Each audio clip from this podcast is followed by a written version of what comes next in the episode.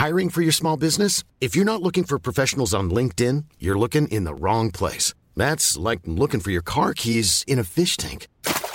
LinkedIn helps you hire professionals you can't find anywhere else, even those who aren't actively searching for a new job but might be open to the perfect role. In a given month, over 70% of LinkedIn users don't even visit other leading job sites. So start looking in the right place. With LinkedIn, you can hire professionals like a professional. Post your free job on linkedin.com slash people today.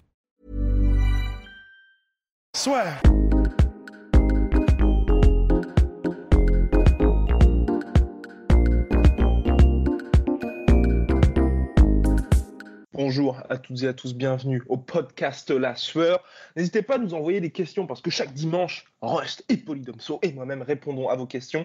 Envoyez sur Instagram, la sueur, par mail, contact lassueur.com et sur les autres réseaux sociaux si vous n'avez pas ces mails, sauf sur Facebook s'il vous plaît, parce que comme on m'aime jusqu'à dimanche pour y répondre, ça fait baisser notre taux de réponse. Et quand le taux de réponse baisse, Facebook l'affiche à tous et c'est dramatique pour nous.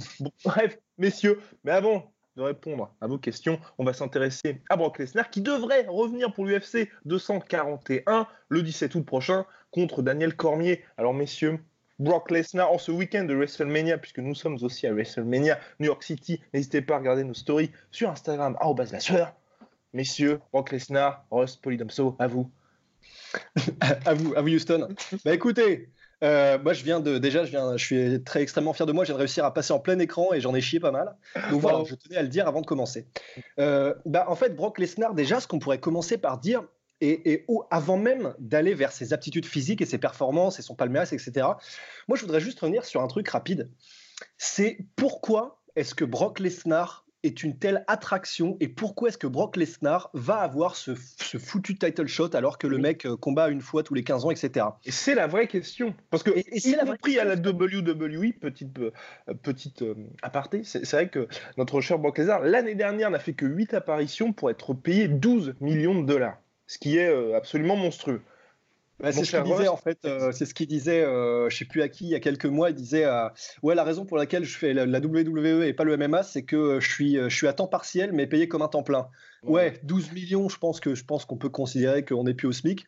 Et mais, mais voilà en fait la raison pour laquelle la raison pour laquelle c'est une telle attraction, c'est simplement qu'un mec comme Brock Lesnar t'en as vraiment pas beaucoup dans l'histoire avec un grand H. C'est con à dire et, euh, on a l'impression que c'est vraiment euh, que c'est, lui rendre trop de grandeur, etc. Mais c'est quand même un gars qui, vient du fond des putains d'âge. Il vient du fond des âges, ce gars-là.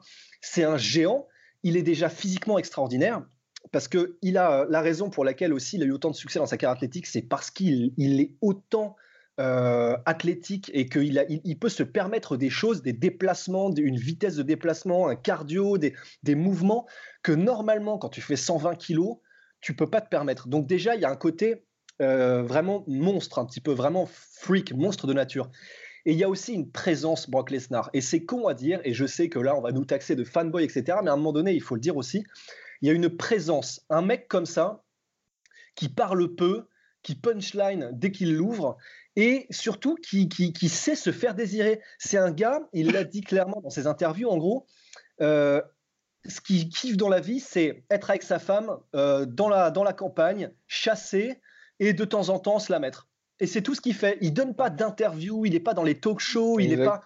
Et c'est ce il n'a pas de réseaux sociaux. Il n'a pas de réseaux sociaux. Exactement. Et en fait, c'est ça. Ce qui participe à ce côté vraiment, euh, à cette présence intimidante, c'est parce que il sait, il sait, il sait se faire mystérieux. Et c'est ce que disait Vince McMahon en fait. Vince McMahon, qui est quand même, il faut lui rendre aussi un promoteur de génie. Oh il disait à propos de Brock Lesnar, Brock Lesnar, c'est un monstre, et un monstre, ça ne parle pas. Et c'est vrai finalement, c'est cette espèce de nuage de mystère que Brock Lesnar a réussi à créer autour de lui, mais parce que c'est vraiment qui il est, et eh ben, ça fait que tout le monde veut le voir, parce que les gens savent instinctivement qu'un gars comme ça, tu le vois une fois, mais vraiment, tu le vois dans les bouquins d'histoire. C'est euh, un, putain de Gengis Khan, c'est un légionnaire romain euh, dans la conquête de Britannia. Il n'y en a pas beaucoup des comme lui.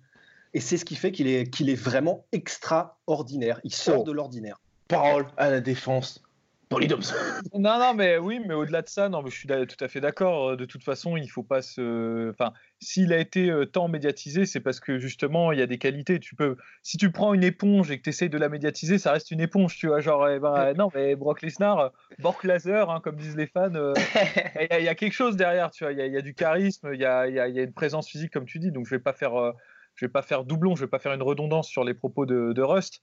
mais même au-delà de ça, tu peux médiatiser tout, tout, autant que tu veux quelqu'un qui a du charisme. Si c'est un mauvais combattant, ça restera une banane, tu vois.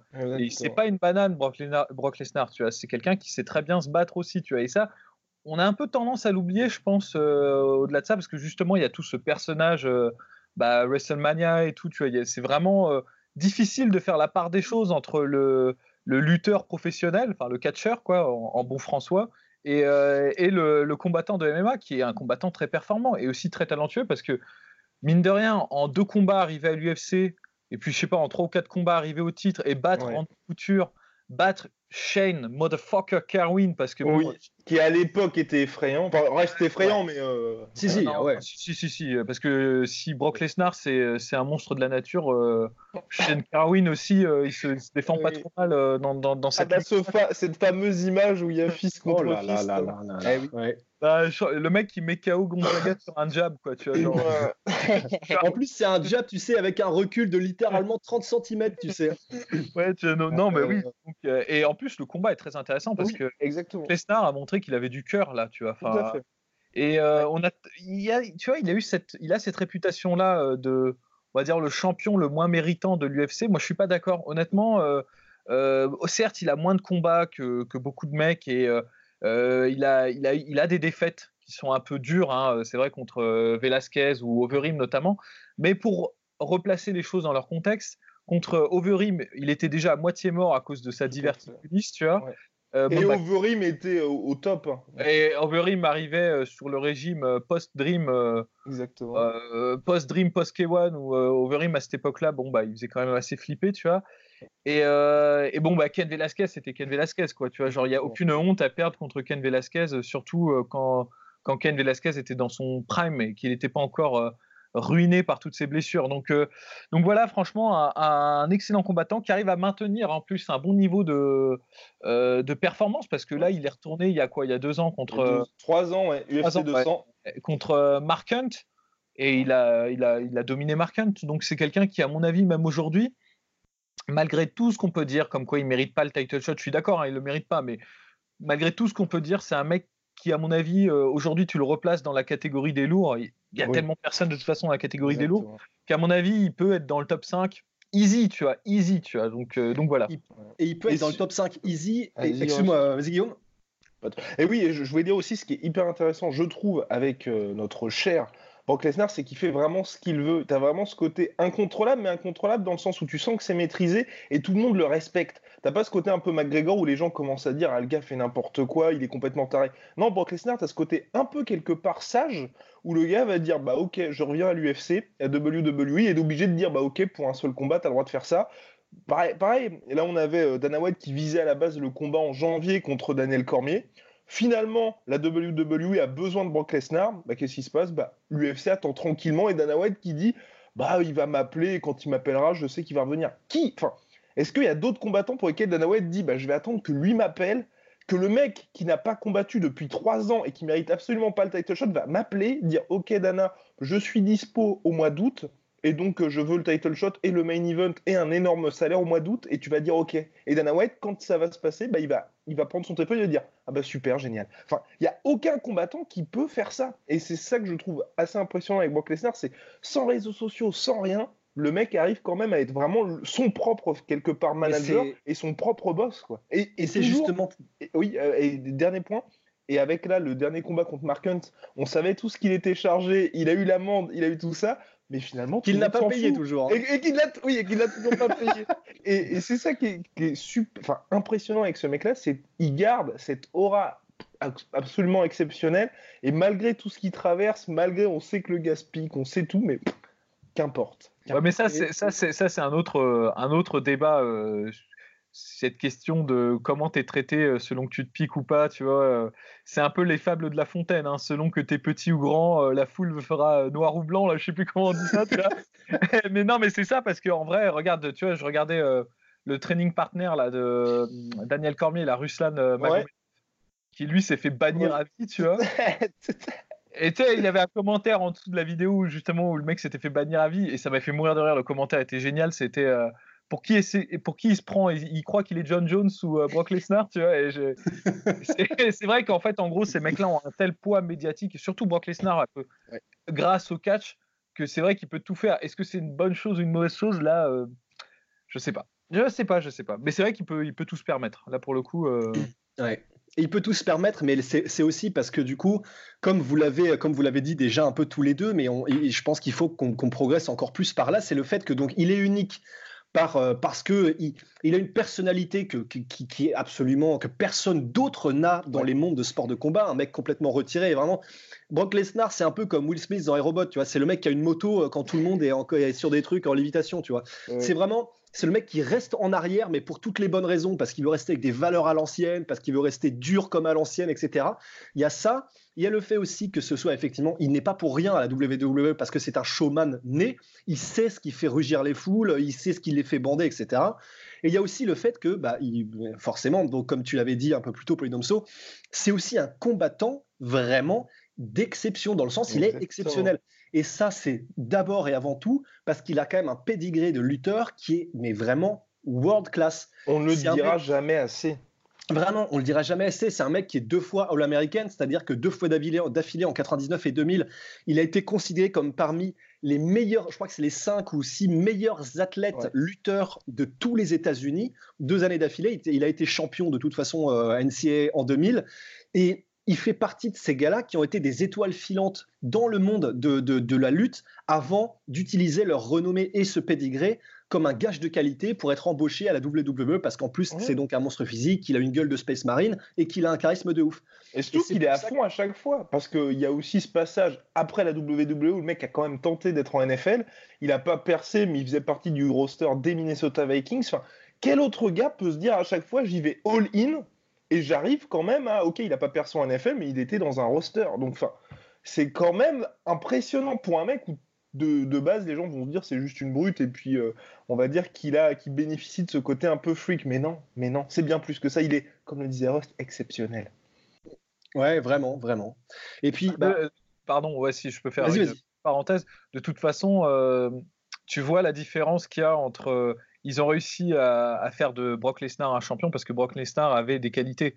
Euh, ils ont essayé de faire pareil avec CM Punk. Euh, beau, euh, là, t'as beau tirer, rabioter les fonds de tiroir. Et puis, je dirais même, tu pourrais, droguer, tu, pourrais le, tu pourrais le droguer à je sais pas quoi, à vraiment à du rocket fuel. le mec, bon, bah. non, il y a juste moyen qu'il fasse un arrêt cardiaque.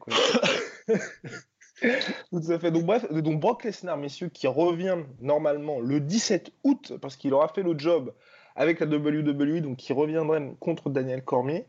Alors, est-ce que vous êtes intéressé par ce combat Est-ce que vous dites qu'il y a potentiellement match ou pas? Parce que perso, moi, je trouve ça un peu intéressant comme match-up, hein, mine de rien. Parce que, bah, pour une fois, d'ici, aura trouvera qui parlait en lutte. Et ça, c'est assez intéressant. Et en fait, il y a aussi un autre truc. Donc, au-delà du fait que perso, et je suis aussi intéressé parce que du coup, euh, Cormier est prédominamment un, est complètement un lutteur et que euh, bah, c'est le pain et le beurre de Brock Lesnar. Et il y a aussi un autre truc, et je suis sûr que l'UFC va banquer à mort là-dessus aussi.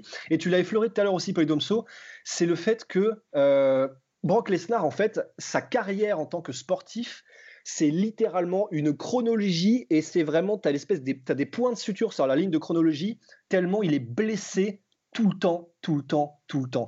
C'est un mec qui, du coup, pendant sa carrière de, de combattant de MMA, c'est pour ça qu'il y a eu pas mal de ceintures intérimaires et pas mal de combats qui ont été reportés, c'est parce qu'il est constamment blessé. Et généralement, d'ailleurs, c'est assez intéressant parce que Shane Carwin l'était aussi. Et euh, généralement, quand tu as vraiment un corps qui est aussi énorme et dans des proportions aussi euh, gigantesques, eh ben, c'est des, des, mecs qui, ont, qui sont vraisemblablement plus prompts aux blessures. Et la diverticulite, par exemple, euh, que tu avais évoqué, Polydomso, c'est vraiment sévère, celle qu'il a eu au moment. Celle qu'il a eu, donc, c'était, je crois, entre le moment. C'est 2010-2011, ouais. Ouais, et, c'était donc qui, a été résorbé normalement juste avant qu'il combatte Overeem, mais encore c'était tout frais. C'est un truc, en gros, son intestin euh, a été percé à un endroit ou un truc comme ça, et il y a des matières fécales qui étaient sorties de son intestin jusque dans son corps, qui a causé ah une infection et qui lui a causé une, une, euh, comment dire, qui a démonté son système immunitaire. Et donc, en plus de la diverticulite, il a chopé une mononucléose, tu sais pas comment. Et en gros, c'est un mec qui a, qui a dû faire face à ce genre de blessure pendant qu'il combattait et pendant toute sa carrière. Donc je pense aussi qu'il faut, faut vraiment, ok, tous les combattants sont blessés tout le temps, mais là c'est vraiment, c'est très très sérieux comme, comme type de blessure. Le mec aurait pu crever clairement. et, euh, et, donc là, je pense que alors qu'il a 41 ans, l'UFC va banquer aussi sur le marketing en mode il revient, il a pris du temps pour guérir de ses blessures et on va on va et on, va le manger parce qu'on est des parce qu'on est des on est des comment dire on veut ce spectacle et on veut cette cette trame narrative. Et donc effectivement si Brock Lesnar revenait au top de sa forme comme il l'était euh, dans ses jeunes années etc et c'est ce qu'ils vont nous vendre et eh ben avec le niveau qu'il a en lutte et ses capacités athlétiques eh ben oui il pourrait théoriquement euh, oh quelque chose qui pourrait, qui pourrait être intéressant et en tout cas qu'on n'a jamais vu face à Cormier. Quoi. Ouais. Bah, moi, le seul, euh, la seule réserve que j'ai sur ça, c'est que je, pense que dans la configuration de comment ça se présente, c'est, ça devrait pas être un combat pour le titre. Je dis pas que le combat ne devrait pas avoir lieu. Entre, de façon, Daniel Cormier, je pense qu'il a, il a acquis le droit de combattre celui qui veut. Hein. Je veux dire, il a, il a tout fait. Euh, je, je lui reproche pas de, d'essayer d'avoir un, un petit parachute doré là pour sa, pour sa retraite. Quoi. Il le mérite euh, très vraiment, euh, il le mérite amplement. Mais comme Daniel Cormier ne se projette pas dans d'autres défenses de titre, enfin euh, jusqu'à preuve du contraire, hein, il nous a dit que c'était son, dernier combat et que bon bah Brock Lesnar il vient une fois tous les 3-4 ans. Pour moi, c'est pas un combat qui devrait être pour le titre. Je, je sais que bon, là, évidemment, la, la, catégorie des lourds, on a essayé un peu de se raccrocher aux branches pour, euh, pour, euh, pour la mettre en avant et pour avoir un, champion qui a le prestige et la légitimité euh, qu'il faut. Néanmoins, là, c'est plus un super fight. quoi. C'est pas un fight qui devrait, être, qui devrait être hors de cette logique-là. Pardon. Et surtout que là, en plus, si Brock Lesnar gagne, c'est le chaos dans la catégorie. Parce que Brock Lesnar champion, plus que Cormier qui est actuellement, comme tu le disais justement, Poidomso, où il n'y a aucune visibilité sur ce qui va se passer, ils sont tout le monde est un peu en train de, bah, de, naviguer à vue parce qu'entre le euh, Nganou dos Santos plus la Stipe Miocic qui a toujours pas de combat, si c'est Brock Lesnar qui est champion, là on ne sait absolument pas ce qu'on fait parce que pareil, John Jones, qu'est-ce qui va se passer? Va-t-il monter? Bref, là c'est un bah, l'UFC qui, qui voit très très court terme pour le coup, et nous en avions parlé lors de notre dernier podcast. Ouais, Ouais, non, bah ouais, bon après, c'est l'UFC, hein, ils peuvent très bien euh, refaire un titre. Euh, ils sont pas assez après. Hein, je veux dire, si Brock Lesnar défend pas, ils vont faire une ceinture euh, intérimaire, puis une ceinture intérimaire plus plus. Enfin, ils, ils, sont pas assez après. Mais c'est vrai que bon, c'est, il se crée beaucoup de problèmes, je pense, en, faisant ce, ce, combat-là pour le titre. Après, d'un point de vue technique, moi, j'ai tendance à plutôt miser sur la team Eke de ce côté-là. D'autant que bon, euh, maintenant on commence à avoir une certaine visibilité sur la façon dont, les gens s'entraînent à Eke et qui est vraiment l'instigateur, on va dire, du développement d'Eke, bah, c'est Daniel Cormier. Le capitaine de l'équipe d'Eke. Pendant longtemps, il était un peu dans l'ombre de, Ken Velasquez, parce qu'évidemment, Ken Velasquez, c'était le champion des lourds et tout. Mais il, s'avère, en fait, quand tu regardes vraiment euh, euh, bah, des reportages ou des vidéos d'entraînement et tout, que celui qui est vraiment le, ouais, le capitaine de l'équipe, c'est Daniel Cormier. Quoi. Le catalyseur, ouais. Euh, c'est lui qui a, qui a permis, d'ailleurs Ken Velasquez, Ken Velasquez l'a toujours dit, euh, que c'était grâce à Daniel Cormier qu'il avait progressé. Et même, tu regardes, euh, j'invite les gens à regarder les combats de Khabib Nurmagomedov quand il était en Russie avant qu'il parte chez Ike. Il a, il a beaucoup appris, je pense, auprès de Daniel Cormier, notamment toutes ces transitions de, en high crotch quand il prend le high crotch et qu'ensuite il, euh, il, il, fait, il passe en single ou il, euh, il, varie sur des inside leg trip ou euh, outside leg trip, c'est-à-dire balayage de la jambe, crochetage en, à l'intérieur ou en extérieur. Ça, c'est des trucs que fait Daniel Cormier. Quoi. Et ça, c'est un truc que Khabib, a, je pense, a pris auprès de, de, Daniel Cormier. Enfin, ou en tout cas amélioré auprès de Daniel Cormier. Donc, c'est vraiment le meilleur de la team, je pense. Mmh. Euh, et, tu vois, Ken Velasquez a battu euh, Brock Lesnar. Bon, euh, c'est des maths de MMA, mais je veux dire, Ken Velasquez, il a à peu près le même arsenal offensif, peut-être un peu plus complet en striking et un peu moins efficace en chain wrestling. Mais je pense qu'au niveau de, de, de l'endurance et de la technicité et tout, Daniel Cormier, il est largement. Ah oui, oui. aussi bon, si, ce n'est meilleur que Ken Velasquez. Et donc, du coup, bon, bah voilà, je pense que je mise, si j'avais un billet à, mettre, tu vois, je, je, mettrais plus sur, sur Daniel Cormier. Quoi. Enfin, ouais. À faire, à suivre. Messieurs, on en reparlera cet été. En tout cas, le podcast est également disponible en audio. J'en profite pour le dire SoundCloud, iTunes, toutes les plateformes habituelles. N'hésitez pas à nous écouter là-dessus. Alors, question, on va passer aux questions, messieurs. Comme chaque semaine, chaque dimanche, la sueur répond à vos questions. Donc, euh, la sueur sur Instagram, contact par mail ou les autres réseaux sociaux si vous ne souhaitez pas envoyer des messages là-dessus. Question par mail, messieurs de Dex. Alors, euh, salut les gars, tout d'abord, merci pour votre travail. Je regarde toutes vos vidéos depuis plusieurs mois et c'est toujours un plaisir de vous écouter. J'aimerais savoir ce que vous pensez de la situation entre McGregor, Poli Malinaggi et Artem Lobov. D'après vous, McGregor a-t-il vraiment dominé Poli durant leur sparring comme il le fait croire avec ses vidéos? Car l'insistance de Malinaggi qui provoque Lobov et demande la diffusion complète du sparring laisserait penser le contraire. Merci et bonne continuation à vous. Ben, je. Alors, personnellement, je pense effectivement que c'est pas c'est pas ce que ce que peigne euh, et ce que dépicte euh, comment dire le camp de McGregor. Je pense que alors ceux qui ont vu les images du post-fighting et qui s'en tiennent aux images effectivement euh, diffusées par le camp de McGregor, bah oui, effectivement, c'est comme quand tu regardes un highlight, en fait. Euh, tu regardes un highlight même de East Herring ou un truc comme ça, bah oui, tu as l'impression que c'est le champion du monde. Bah là, c'est pareil. C'est un peu, ok, il l'a mis des droites, ok, Maïnadji avait un peu le visage boursouflé et enflé à la fin du sparring. Mais en fait, ça ne veut pas nécessairement dire grand-chose. Euh, et, et, et, je pense effectivement que ça a dû être beaucoup plus serré que ce que les gens, que ce que les gens en disent. Et puis, euh, bon, certes, il y avait de toute façon le côté Polinadji qui a été euh, qui a été, euh, comment dire, euh, qui a voyagé pour aller vers le camp d'entraînement et faire un sparring avec Connor. Il s'était pas entraîné depuis très longtemps, même si c'était un boxeur de classe mondiale, etc. Donc on ne sait pas, en fait, on n'en sait rien. De toute façon, tant qu'on n'aura pas la vidéo complète, on n'en saura rien. Je pense juste que c'était plus serré oh. que ce qu'il apparaît.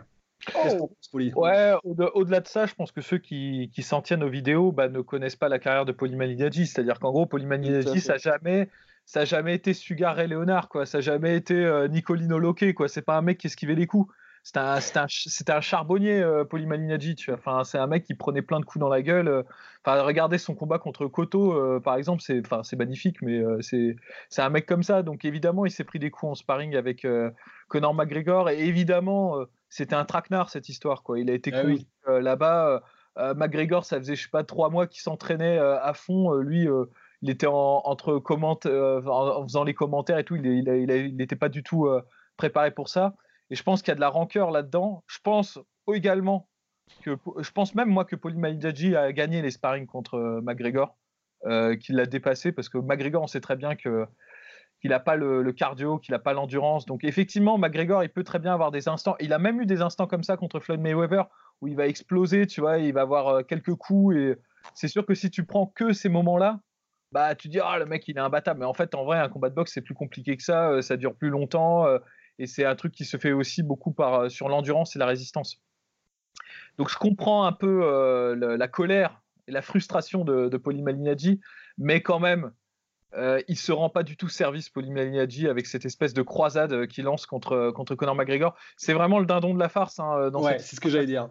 C'est vraiment parce qu'en fait cette obsession euh, le dessert totalement. C'est-à-dire s'il avait dit bon bah ok, euh, euh, je laisse tomber. De toute façon, vous diffusez pas les sparring, ça veut bien dire ce que ça veut dire parce que c'est vrai qu'on on attend toujours. Hein, Dana White qui avait dit quand même. une fois que le combat sera terminé, on diffusera les, les sparring et tout. Il, il, les a jamais diffusés, tu vois. Donc il aurait pu s'en tenir, à ça, euh, et les gens en auront, eu, les conclusions qu'ils auraient dû avoir, tu vois. Mais là, le fait qu'il s'obstine un peu comme le fan d'Eminem là dans Stan, tu vois, c'est un, ah, oui, bah ouais. un, peu, un peu au même niveau, tu vois. Bah ça fait un peu, euh, bah, c'est étrange quoi, ça pue et c'est très très très étrange et c'est très bizarre. Et là, s'en prendre à Artem Lobov. Euh... honnêtement, tu vois, genre, de toute façon, c'est bien, ça, ça, veut bien dire ce que ça veut dire, c'est que tout ce qui peut négocier Malignaggi et tout ce qu'il aura jamais, c'est Artem Lobov. C'est-à-dire, il aura jamais son combat contre contre McGregor. Enfin, il peut, il peut toujours courir, hein, ça, ça, c'est clair, tu vois. Exactement. Peut-être qu'un jour les images sortiront, hein. peut-être. Who knows? Who knows? Mais, mais, je pense, mais, moi je pense à mon avis qu'il a un peu, un peu dominé, je pense, l'ami Poli Malignaggi, parce que c'est vrai que je trouve qu'il y a quand même beaucoup de highlights pour. Enfin, il y a quand même un certain nombre de photos attends, Donc, deux, fois 10 rounds, mec. ouais. Deux fois 10 rounds, mec, je suis désolé. Hein, je suis mais les après, les après, tout ce qui se dit aussi, il y a pas en fait. Ce qui me dérange un peu, c'est que Polymanger était venu, était pas venu tout seul quand même sur les, sur les, on va dire, euh, il, avait un peu son camp et t'as pas trop d'autres mecs qui disent ouais c'est vrai que c'était un petit peu chaud quand même. Mais parce que oui, mais, je, oui, mais ça c'est couloir, les trucs comme ça. Et mais je pense que vraiment, tu vois, typiquement, et là je vais, je vais, je vais me ranger du côté de Mr P, Polydomso. Je me dis, mais oui, mais le, le, truc c'est que justement le camp de Polymaniaji, je pense que eux ils s'en branlent vraiment. Hein je pense qu'il n'y a que Polly qui est en train d'agir comme, euh, comme une ex euh, complètement enragée. Et mais ce serait d'une tristesse. Ce serait d'une tristesse. parce que d'habitude, les gars, il y a quand même. C'est ça qui est triste. C'est ça qui est triste. c'est ça qui est triste. mais, mais mon gars, c'est ça qui est triste, c'est que Polly Malignaggi, là, il est en train quand même. Donc... Jewelry isn't a gift you give just once. It's a way to remind your loved one of a beautiful moment every time they see it. Blue Nile can help you find the gift that says how you feel and says it beautifully with expert guidance and a wide assortment of jewelry of the highest quality at the best price. Go to BlueNile.com and experience the convenience of shopping Blue Nile, the original online jeweler since 1999. That's BlueNile.com to find the perfect jewelry gift for any occasion. BlueNile.com. Ah on est en train de parler, rendons-nous compte, on est en train de parler d'un ancien champion de boxe anglaise qui a affronté deux des fois, deux fois, deux fois qui est en train de faire des interviews où il va affronter à main nue dans des organisations sombres de oh, oh FC. Oh, il va affronter des sparring partners de Conor McGregor pour espérer avoir une réaction du main man. C'est triste, mais c'est triste as fuck. Mais, mais d'un autre côté, il a eu la fameuse réaction du main man. Ouais, mais c'est tout ce qu'il aura, quoi. C'est tout, ce qu'il aura, messieurs. Il y avait des rumeurs comme quoi euh, il y avait des euh, discussions pour un potentiel combat. Je... là, franchement, honnêtement, je pense que là, tout ce qu'il aura, c'est se faire pisser dessus du balcon avec des photos postées sur Facebook de Connor, tu vois. Mais c'est ça, c'est vraiment, ça n'ira pas plus loin. Connor le sait. Même, même, même, si, euh, même si là, demain, il, il, humilie Artem Lobov, il y aura rien. Il y aura oui, probable. Donc voilà, donc, euh, donc oui, c'est d'une tristesse. Il devrait juste dire bah, j'en ai plus rien à foutre. Euh. Surtout au regard de son statut, en fait, c'est ça qui est assez étonnant avec Polymandus. C'est vrai qu'on était assez, nous, optimistes quand on avait appris que Connor allait se parier avec Poly, parce que c'est vrai que c'est quand même une, ancienne référence de la boxe. Aujourd'hui, qui est quand même commentateur pour Showtime, enfin, c'est un gars qui a quand même une situation. Il n'y a pas ce côté. Euh, c'est comme si James Tony aujourd'hui commençait à avoir un bif avec Tony Oka, où on peut effectivement comprendre la situation de James Tony. Là, Polyman Energy est bien financièrement, il est quand même toujours respecté, et on se dit pourquoi est-ce qu'il continue de faire ça? Parce qu'il n'a pas de souci d'argent et pas non plus de problème, entre guillemets, de crédibilité. Là, aujourd'hui, ça le dessert plus qu'autre chose.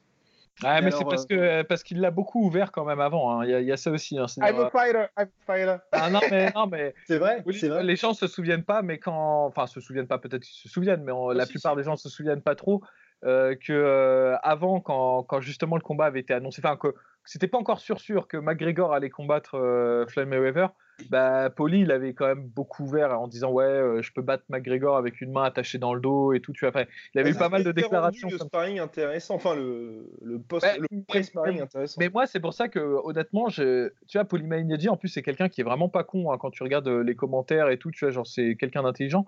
Mais euh, là-dessus, je pense pas qu'il ait fait preuve de beaucoup de, de, on va dire de, de ouais, de de, bon sens interactionnel. De, bon sens quand il a accepté d'aller faire du sparring avec Conor McGregor euh, comme ça. Tu vois, genre, et... c'est ouais, c'est la différence, c'est que je pense qu'effectivement c'est un brillant analyste de boxe.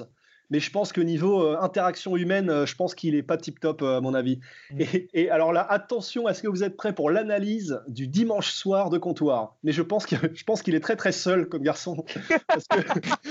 non mais là, sans déconner, des réactions comme celle-là, je pense que vraiment, faut être très très seul.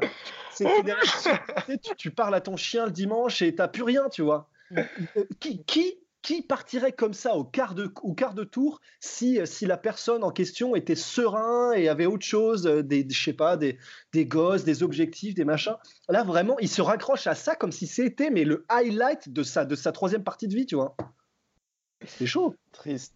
triste. Enfin bref, donc affaire à suivre pour Paulie Manager. En tout cas, il revient le 22 au Bernacle FC pour le combat tant attendu contre Artem Lobov. Messieurs, question, euh, deuxième question par mail de Gustavo Kring par euh, mail, contact Los Polios Hermanos essor de la catégorie heavyweight. Salut à tous, ma question porte sur le, dépérissement de la catégorie heavyweight et les potentiels moyens de la relancer. Compte tenu du manque d'intérêt de la catégorie qui est certainement celle qui stagne le plus de la fédération, est-il envisageable pour l'UFC de procéder à une politique de récupération de sportifs de haut niveau hors MMA pour initier leur reconversion? Par exemple, inciter Verhoeven, le fameux Rico, con Rico, euh, champion poids lourd euh, kickboxing à se relancer dans le MMA. Et oui, ce serait intéressant parce qu'il avait tenté au début. Récupérer Ta Hagoul, qui fait des misères en 120 kg en lutte libre, champion 2016 euh, olympique. Et euh, Bouchecha en JJB, qui lui fait des cartons à la DCC, euh, qui s'amuse aussi en plus de 100 kg. Et ce, en proposant des gros contrats à la hauteur de leurs performances dans les sports respectifs et pour encourager à entamer la transition vers le MMA. En, en espérant que ma réponse, que, oui, que ma question sera sélectionnée, continuer à faire de l'excellent boulot. C'est vrai que pour moi, ce serait intéressant, mais c'est toujours la même chose. On en avait parlé avec euh, Monsieur Polydomso lorsqu'on avait interviewé euh, Mansour Barnaoui. C'est vrai que le problème de ces combattants-là, c'est sont des stars, mais pas suffisamment des stars pour que quand ils vont arriver à l'UFC, vont avoir directement ce contrat à 100 000 dollars et qu'ils soient OK, je vais prendre le temps de sacrifier un an de ma carrière à m'intéresser complètement à un autre sport, à prendre le striking, tout ça pour vraiment arriver directement au top niveau et qu'ensuite l'UFC m'ouvre les portes un peu la voie royale et disent ok je te fais un super contrat. Et c'est pour moi le gros problème c'est certes on rêve tous de les voir à l'UFC ou au Bellator enfin dans une top catégorie mais je pense qu'actuellement l'UFC n'est pas prête à mettre vraiment l'argent là-dedans et que eux se disent ok pendant un an un an et demi faut que je m'intéresse complètement à un sport différent. Donc quand tu es dans cette situation là tu gagnes ta vie mais pas suffisamment bien à mon sens, pour que tu puisses mettre ta carrière complètement entre parenthèses. Et donc, à moins que l'UFC se dise, OK, là, on est vraiment dans la merde, faut qu'on mette euh, la thune comme ce qu'ils avaient failli faire avec Teddy Riner, et bah, euh, je pense qu'il faut qu'on soit. Euh, bah, ça n'arrivera jamais, ou alors que les gars se disent, OK, je vais commencer à être dans des organisations un peu parallèles. Ouais. Et, et puis, en plus, enfin y a, en fait, il y a ça, et c'est vrai qu'on y revient très souvent, le côté, euh, de toute façon, tant que, tant que tu ne payeras pas les athlètes euh, à la hauteur de ce qui devrait être payé, bah, de toute façon, tu n'auras pas des, des, jeunes athlètes euh, qui viendront au MMA. Et d'ailleurs, en parlant de ça, parce qu'effectivement, je pense que ce serait la réponse avec laquelle vous, êtes, vous seriez assez d'accord, c'est le fait que du coup, comme de toute façon, il ne serait pas payé à la hauteur de ce qu'il voudrait et à la hauteur des sacrifices que ça nécessite d'être combattant pro, et eh bien effectivement, de toute façon, l'UFC se tire une balle dans le pied euh, au niveau des recrues qu'il pourrait avoir. Mais justement, par rapport à ça, j'ai entendu une théorie intéressante récemment, là, c'était euh, de Luc Thomas. Et en ah, gros, il disait, et c'est vrai que j'avais jamais pensé, mais c'est assez intéressant. En gros, par exemple, en boxe anglaise, euh, même quand les gars commencent à être très connus et décrochent des énormes paydays, et en gros que du coup, bah, ils gagnent des millions par combat, etc., et ben, ils continuent à boxer, en fait. Et le MMA, il semble que, je, et ça semble être une constante dans l'histoire du MMA, une fois que les gars ont décroché un ou deux énormes paydays et euh, des, énormes chèques, et ben, en fait, ils se tirent. Et euh, donc Luc Thomas disait, euh, c'est Dana White qui lui avait un peu dit ça à demi-mot, et enfin, on ne sait pas à quoi c'est dû et euh, c'est vrai que c'est assez intéressant, mais apparemment c'est ça et ce serait une des raisons pour laquelle Dana White en fait ne veut pas nécessairement. Ouais, évidemment, je, vois la moue de M. Polydomso, mais ça pourrait être une des raisons pour laquelle il ne veut pas payer. C'est pour leur bien qu'il ne les paie pas, quoi, en fait. Hein. non, non, non, non, justement, c'est pour, pour le bien de l'UFC qui veut pas qu'il se barre. Parce que par exemple, un mec comme Connor, ou même, je suis sûr qu'on pourrait trouver d'autres exemples, une fois qu'ils ont eu vraiment mais le, le, le payday à 2 millions, etc., on pense aux frères Diaz, on pense à Connor, on pense à même Randa, en fait, euh, même Randa, eh ben, une fois que les, des, superstars en MMA ont eu leur paye, ils se barrent, contrairement à la boxe anglaise. Et ce serait pour ça qu'ils gardent un petit peu les, euh, les, salaires plus bas, parce qu'il sait, il sait que s'il les augmentait, les mecs se barreraient. Ah, c'est une, théorie. Mais là, ça va être Allez-y, allez-y, allez-y. Non, non, non, non, je, je, suis pas vraiment d'accord. Je pense qu'en fait, euh, au contraire, c'est à partir du moment où tu as, as, super payday, tu te rends compte que tu peux pas te faire marcher dessus et tu commences à négocier un peu plus avec l'UFC. Et quand l'UFC te pète les couilles, bah, tu te barres. Tu vois. C'est typiquement ce qui est arrivé avec les Diaz. Tu vois. C'est pas parce que euh, euh, ah ça y est, on a de l'argent, on se met, on se met bien. Tu vois. C'est juste au contraire, tu as de l'argent, donc tu te dis bon bah maintenant je suis plus obligé d'accepter n'importe quoi. Tu vois.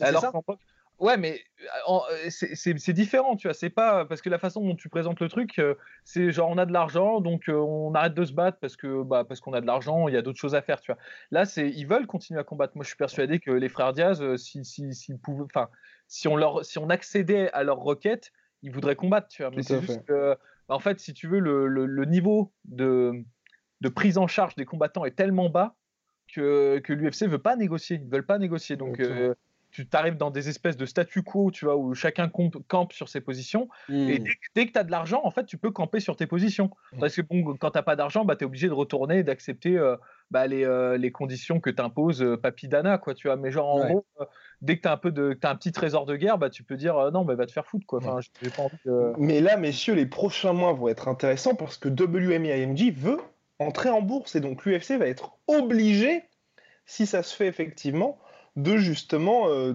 dévoiler, un peu divulguer le partage, parce qu'aujourd'hui on ne sait jamais, on sait pas, on n'a pas les infos exactes sur les pay-per-view. C'est ce que Dana White nous dit quand il veut bien le dire, mais on n'a pas toutes ces infos-là sur aussi le partage finalement entre les salaires exacts, parce que pareil, c'est des estimations à chaque fois. Donc on aura toutes ces infos-là, et quand ça va effectivement fuiter, là, les combattants auront un petit peu plus de, on va dire, de leverage pour justement dire à lui un petit peu plus de poids pour dire, ok les gars, euh, de tout ce que vous gagnez, au contraire de toutes les ligues où c'est à 50%, nous on touche 10% euh, ou quelque chose comme ça. Et là, ça va vraiment être intéressant. Parce que comme le disait Polydomso, c'est vrai qu'aujourd'hui, euh, bah, l'UFC se sert de ça dans le sens où il y a un seul promoteur, un seul interlocuteur, donc finalement il contrôle tout, contrairement à la boxe où il y a, le, il y a Showtime, il y a ensuite bah, justement les autres mmh. managers et tout ça. Donc ah, là, ça sera intéressant pour le futur moi, ce que je vais dire, c'est que voilà, je prends la balle un peu au rebond parce que c'est une, une, très bonne transition, mais on peut pas tout avoir. C'est-à-dire, on a l'avantage en fait quand même avec l'UFC qui est vraiment en monopole, quoi, qui, a, qui est tellement puissant de d'avoir une fédération vraiment qui réunit, on va dire quasiment tous les meilleurs combattants. Il y a, il y a quelques électrons libres par-ci par-là, mais dès que tu arrives dans le top 10, bah, 80% du top 10 c'est tout le temps à l'UFC. Enfin, ils sont tous à l'UFC, quoi. Et ça, c'est une chance incroyable parce que justement, euh, l'espèce de carnaval qu'on a en boxe anglaise qui est insupportable, où les mecs s'évitent pendant toute leur carrière, euh, enfin ils s'évitent, non, mais en gros ils se rencontrent jamais, bah ça mmh. tu l'as pas, tu vois, à l'UFC, tu vois, parce que justement tu as un seul acteur qui prédomine. Mais en parallèle, bah, justement, comme tu n'as qu'un seul acteur euh, qui est tout puissant, bah, ça se fait en fait au détriment de tous les petits acteurs qui sont en bas, tu vois. Et c'est vrai que là, les combattants, ont moins de marge de manœuvre pour négocier, tu. Tandis que quand tu as plusieurs organisations, tu as plusieurs gros acteurs qui sont puissants, bah, tu as des leviers, tu vois. Tu peux dire, ah d'accord, tu veux pas me payer tant, mais il y a telle, telle organisation qui va me payer tant, donc euh, c'est à toi de voir, tu vois. Là, euh, essaye de faire levier sur l'UFC avec le Bellator ou avec le One FC, euh, ils vont te rironner, les mecs, tu vois. Ils vont dire, bah, vas-y, va au Bellator, tu vois. Enfin, genre, en gros, c'est ça, tu vois. Enfin, donc, donc voilà, donc tout n'est pas à jeter, tu vois. Et, ce qui est bien, c'est que, tu vois, par exemple, même, même si on si on crache un peu là-dessus, tu vois, sur les super fights et tout, bah au moins on, les a ces super fights. et euh, tu vois, c'est pas si évident que ça. Donc euh, bon. Et l'UFC donne aux fans les combats que les fans veulent aussi, à la différence de nombreuses autres organisations. par, exemple, tu vois, un combat, si tu remets les choses, on va dire dans leur contexte, hein, mutatis mutandis, hein, toutes choses étant égales par ailleurs. Euh, le combat Romero Whitaker, c'est un combat, par exemple, en, comparaison, tu l'as pas en boxe anglaise. exactement. Ouais. Deux mecs qui sont au top comme ça, qui sont les meilleurs dans leur catégorie, qui s'affrontent deux fois. C'est très rare, hein, c'est très très rare que tu les aies, tu vois. Donc, euh, voilà. et qui s'affrontent deux fois en plus, alors même que l'UFC était probablement au courant que ça ferait pas des énormes chiffres, mais juste parce que les rankings font sens. C'est vrai. Voilà. Et ça, ça, merci, merci Dana White. Bien, messieurs, question Instagram euh, de Kylian qui avait réagi à notre story sur l'annonce du combat de Monsieur Carlos Groskouille Takam qui affronte Alexandre Usyk pour accueillir le phénomène ukrainien chez l'ours, donc phénomène ukrainien qui a remporté les World Series of euh, Boxing. Ouais, c'est World Series of Boxing, qui est le champion cruiserweight qui a toutes les ceintures, qui reste sur une, petite démo contre notre ami britannique qui l'a envoyé à la retraite, j'ai oublié son blaze. Tony euh, Bellew. Tony, Bellew. exactement. Donc merde, je kiffe ta cam, mais je suis amoureux de la boxe du SIC. Que faire? Et oui, ça va être un combat hyper intéressant. En tout cas, ça fait plaisir parce que moi, j'aime bien ça parce que pour euh, Carlos Takam, enfin, il a un combat, on va dire, contre un top top du game où c'est pas en short notice, c'est prévu, il a le temps de se préparer, de montrer qu'il est effectivement là. Et aussi que ça montre aussi que euh, bah, toujours ce côté un peu mec de l'Est euh, qui a de l'ambition, comme quand il avait remporté les World Series of Fighting, c'est il va combattre vraiment que les meilleurs. Et là, franchement, un premier combat en heavyweight contre Carlos Takam, Bah ok, ok, tu te dis, bah s'il bat Carlos Takam, bah, il est directement dans le jeu pour affronter, parce qu'il est avec Matchroom Boxing, les Joshua, les, les top du top, et Carlos Takam, s'il bat Usyk, bah aussi ça lui ouvre les portes vers Shizora. Enfin, les, pour les deux, c'est superbe, et ça, ça, me fait plaisir, c'est la boxe qu'on aime. Voilà. Bah, de toute façon, euh, énorme big up à Takam, euh, l'équipe ouais. est ultra fan. Ouais. Et encore une fois, c'est c'est un, choix de carrière là encore une fois mais c'est vraiment du takam quoi tu vois genre euh, parce que je pense qu'il y en a beaucoup qui veulent pas l'accueillir un hein, Usyk en, lourd hein. euh, le mec quand même euh, Usyk hein, il a déjà combattu en, contre des lourds en amateur et il s'en est très très bien sorti d'ailleurs il n'avait pas combattu Joe Joyce? Ouais, non, c'est ce que j'allais dire. J'encourage les gens, j'enjoins les gens qui nous écoutent à regarder son combat contre Joe Joyce, mais il l'a débordé, Joe Joyce. Il l'a, il l'a, il l'a, il l'a fait suffoquer, quoi, tu vois. Donc euh, c'est, c'est chaud, tu vois. Et encore une fois, tu vois, je suis très, je suis vraiment content que ce soit pas, ben, je rejoins Guigui là-dessus, que ce soit pas un traquenard, quoi, qu'on le, qu'on lui dise pas, mon mec, euh, dans une semaine euh, à Saint-Pétersbourg, genre, allez, ciao, tu vois, genre, tu vois, genre donc c'est cool. C'est cool. Et gros, gros, euh, grosse bonne vibe pour Takam. Même si je suis un fan hardcore de Usyk, euh, là pour le coup, j'ai le, j'ai le cœur qui parle et euh, je suis plus du côté de Takam. Là pour le coup. Bah, c'est ça, en fait, le cœur parle. Et alors, bah, pour réagir à ce que disait, c'est Kylian, je crois. En fait, c'est vrai que de toute façon, de toute manière, le cœur est avec Takam, un bordel de merde. Enfin là, en plus, maintenant qu'on l'a rencontré, qu'on l'a interviewé, mais purée, mais un être humain, mais comme on en rencontre vraiment, pas souvent, sans, vraiment, sans déconner. Hein. Et en plus, au-delà de ça, bah, un boxeur extraordinaire. Mais d'un autre côté, il est vrai aussi, pour euh, rebondir sur ce que disait Kylian, tu peux pas euh, aimer l'anglaise et ne pas être amoureux d'un style comme celui d'Alexander Vucic. C'est tellement basé sur euh, une maîtrise du rythme, de la technique, une maîtrise. C'est juste somptueux, c'est des symphonies à chaque fois qu'il combat. Et c'est pour ça que c'est vraiment extraordinaire de le voir combattre un mec qui est aussi peut-être un peu plus euh, orthodoxe euh, comme Takam, mais du coup, ce sera, ce sera vraiment super intéressant. Par contre, juste contre Bellew, c'était pas en heavyweight aussi? Euh, Non, c'était en cruiserweight. C'était pour ah, le tout, dernier combat en fait de, de qui était redescendu après ses deux victoires contre David Hay. Il s'était dit, ok, je vais tenter de, de battre le champion Undisputed et bon. Bilou qui, avait fait un très bon combat d'ailleurs. Ouais, ouais, qui avait très bien démarré et tout. Et bah, petit à petit, bah, il s'est fait rattraper par le rythme, on va dire. Hein. Mais, euh, Ouais, mais ça, ça va être. Moi, je, je, donne cher euh, pour voir euh, le combat contre Takam parce que, mine de rien, d'un point de vue stylistique, là aussi, c'est très très intéressant parce que Takam, c'est un bon, bon pressure fighter aussi. Tu vois, bonne défense. Hein. Euh, assez euh, sous-estimé sur sa défense, mais euh, il n'y a qu'à voir son combat contre Joshua, où il, bah, même s'il a perdu, honnêtement, au niveau de la défense, c'était vraiment propre ce qu'il faisait.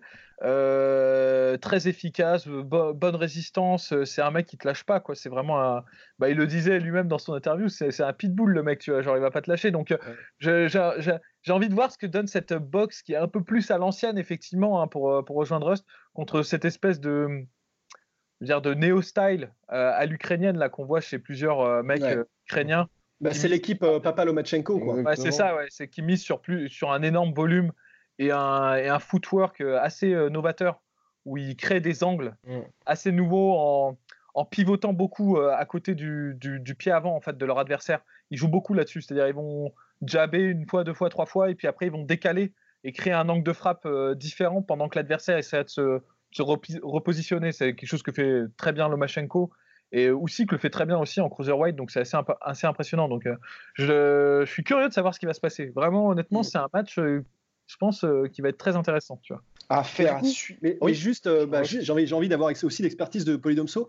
Mais comment est-ce que tu penses que ça va se traduire le, les mains et le, pouvoir de chaos possible de euh, Uzik en poids lourd? Même si je suis d'accord, ça repose énormément sur, sur plus le timing que la pure puissance, etc. tu penses qu'il peut mettre chaos des mecs comme euh, Josh, Takam d'abord, mais Joshua, bah Parce que là, c'est un gap de 15-20 kilos hein, quand même. Ouais, mais euh, je pense, parce que c'est pas ouais, je pense qu'il peut quand même mettre de KO des gens. C'est-à-dire euh, sur 7 ou 8 rounds. Euh, Exactement, ouais, ça. genre euh, l'accumulation fait que. Puis mine de rien, il y a beaucoup de. Il y a toujours deux écoles hein, là-dessus. C'est marrant, ça remonte, on remonte. il y a assez loin dans, dans, la boxe, mais il y a des gens qui vont dire que pour avoir un bon pouvoir de KO, il faut vraiment placer le poids, placer le corps, les hanches et tout un peu, c'est ce que disait Jack Dempsey, tu vois, quand, quand, il frappait, il frappait vraiment avec, il y a tout son corps qui se concentrait sur les, les trois phalanges, Et ça, c'est pas vraiment l'école Lucie.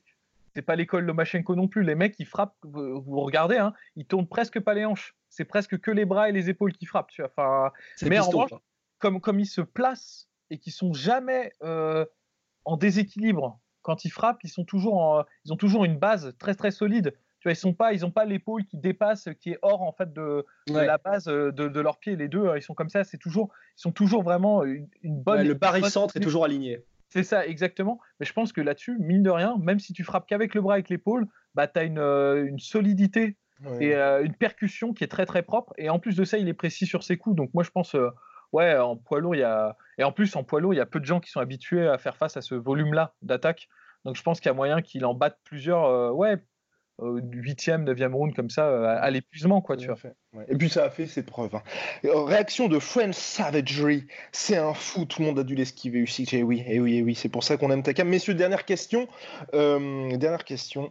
Fabio, Fabio Manca, semaine prochaine, dimanche prochain, ce sera beaucoup plus long. J'annonce podcast d'une heure et demie pour faire le point sur les normes UFC 236 qui s'annonce majestueux. Et puis on va répondre à un certain nombre de questions parce que là on a pas mal à rattraper, messieurs. Alors, Fabio Manca, salut la sueur. J'ai découvert votre page il y a deux semaines et je me suis fait tous vos podcasts. Oh, putain. Wow. Oh, oh là là, oh là, là, un petit bout de temps là. Ouais, exactement. Je ne dors plus, c'est bien simple. je suis super fan de votre travail. Continuez comme ça. J'ai une question pour votre podcast de dimanche.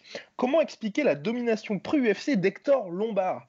Et euh, l'arrivée à l'UFC, il n'a jamais su gravir les sommets de la division. Merci à vous. Et oui, Hector Lombard qui surfait sur une winning streak absolument impressionnante, faite de, bah, de du Bellator et puis d'un certain nombre de petites picouses, et puis qui n'a pas su confirmer, pardon, pardon, voilà, je, lâche le terme, qui n'a pas su confirmer l'UFC, mais bon, qui reste quand même, hein, qui reste quand même assez solide, c'est vrai, le bon Hector. Mais c'est vrai que pour moi, l'USADA a quand même aussi, euh, ça a été aussi une petite mort aussi pour lui quelque part.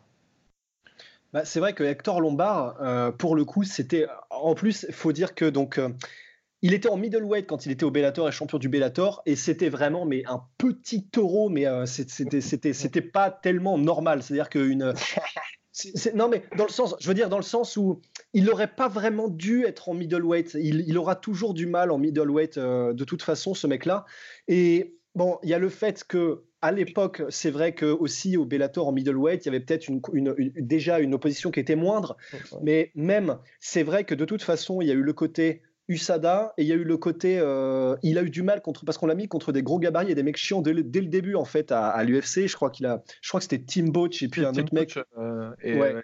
Nate Marquardt, je crois aussi. Euh, ouais, ah oui, non, directement, ils l'ont mis. Deux vétérans et deux mecs qui, euh, en plus, sont très très bons, euh, déjà très solides. Deux vétérans, deux mecs qui, qui, qui, en ont vu d'autres et qui sont capables de faire des game plans qui vont vraiment être aux petits oignons contre quelqu'un qui est gérable une fois que tu sais, vraiment toute proportion gardée, mais une fois que tu sais comment combattre Hector Lombard, il est prenable en fait. Et, et les, ces différentes défaites à l'UFC l'ont montré. C'est pour ça qu'il est descendu en welterweight à un moment donné. Il a eu son petit succès, mais pas tellement.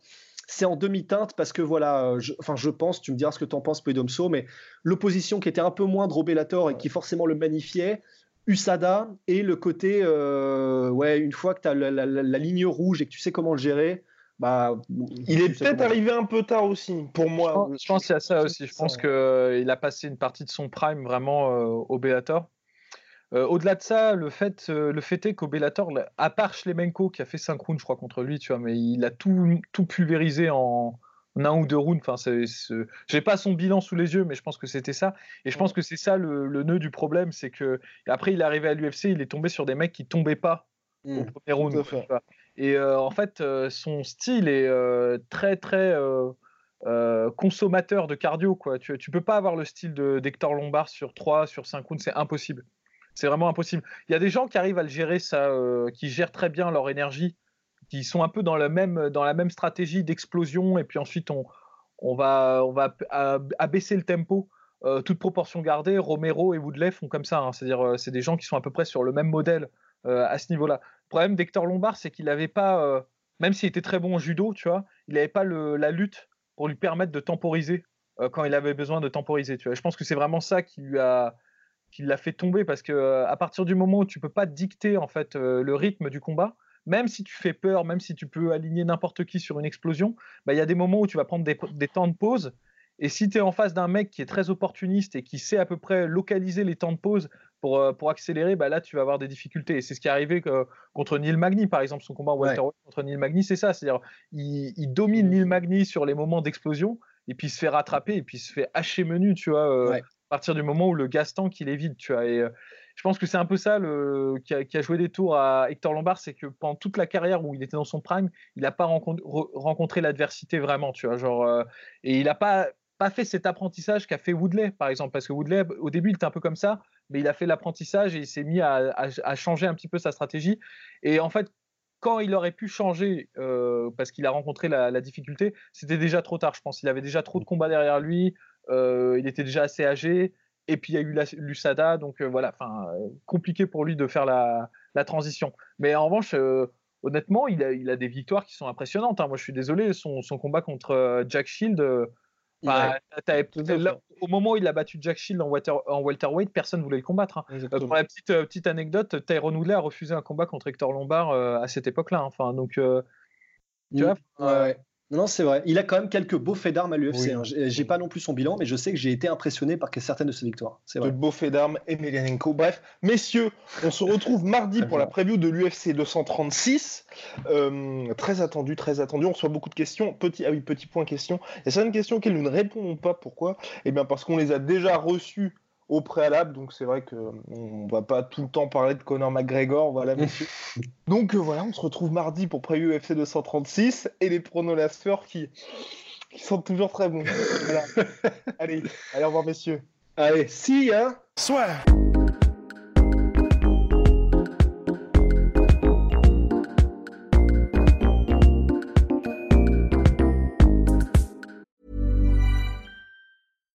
When you make decisions for your company, you look for the no-brainers. And if you have a lot of mailing to do, stamps.com is the ultimate no-brainer. It streamlines your processes to make your business more efficient, which makes you less busy. Mail checks, invoices, legal documents, and everything you need to keep your business running with stamps.com. Seamlessly connect with every major marketplace and shopping cart Schedule package pickups and see your cheapest and fastest shipping options from different carriers with rates up to 89% off USPS and UPS rates. And with the stamps.com mobile app, you can take care of mailing and shipping wherever you are. Make the same no-brainer decision as over 1 million other businesses with stamps.com. Sign up with code program for a 4-week trial plus free postage and a free digital scale. No long-term commitments or contracts. That's stamps.com. Code Program. Et voilà, c'est la fin de votre épisode du podcast La Sueur. Si ça vous a plu, n'hésitez pas à nous mettre les 5 étoiles sur Apple Podcast ou sur Spotify. Vous pouvez aussi nous laisser un petit commentaire, ça nous aidera beaucoup. Et si vous voulez aller plus loin avec nous, vous tapez La Sueur sur toutes les plateformes ou sur les réseaux sociaux, vous nous trouverez. Et là, vous nous écoutez très certainement en audio. On est aussi en vidéo sur YouTube, mais également sur Snapchat. Là encore, vous tapez la et on sera là. Merci de votre fidélité et à très vite pour de nouvelles aventures.